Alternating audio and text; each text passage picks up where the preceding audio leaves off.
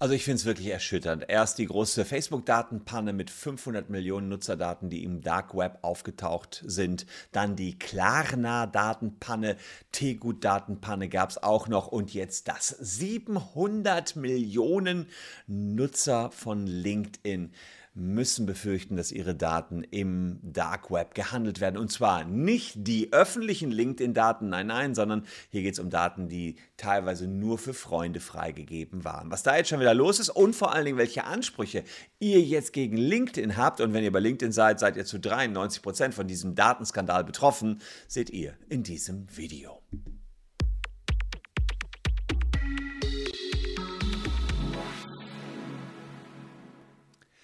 Hallo, ich bin Christian Solmecke, Rechtsanwalt und Partner der Kölner Medienrechtskanzlei Wildeborger und Solmecke und lasst gern ein Abonnement für diesen Kanal da, wenn euch rechtliche Themen interessieren. Ja, LinkedIn soll eigentlich ein cooles Tool sein, um sich zu vernetzen in der Arbeitswelt, in der Geschäftswelt, aber auch unter Freunden. LinkedIn soll die Visitenkarte ersetzen.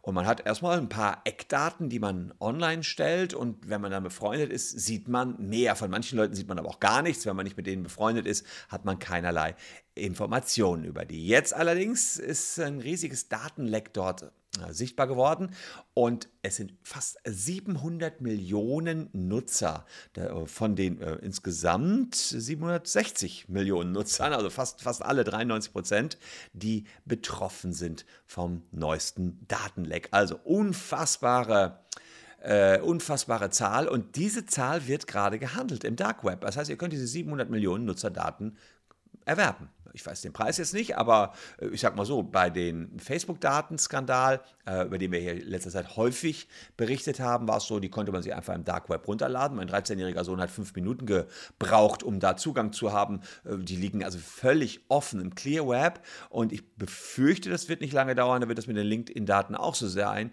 750 Millionen. Dann kommt danach natürlich die große SMS-Phishing-Welle. Also ich kriege auch gerade was an SMS, das ist, geht auf keine Kuhhaut mehr.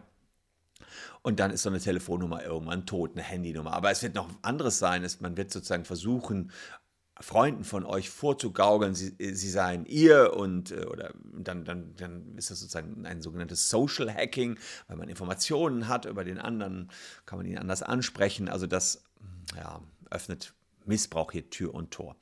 Fakt ist jedenfalls, woher die Daten genau stammen, weiß man nicht. Das ganze Datenleck ist noch so frisch, das ist nicht vollständig geklärt. Äh, wahrscheinlich stammen die Daten aus früheren Hackerangriffen, wie zum Beispiel einem Leak, was es im April gab. Und die wurden dann zusammengestellt. Andererseits kann es aber auch sein, dass es einen erneuten Angriff aufs LinkedIn-Netzwerk gab. Das steht noch alles offen.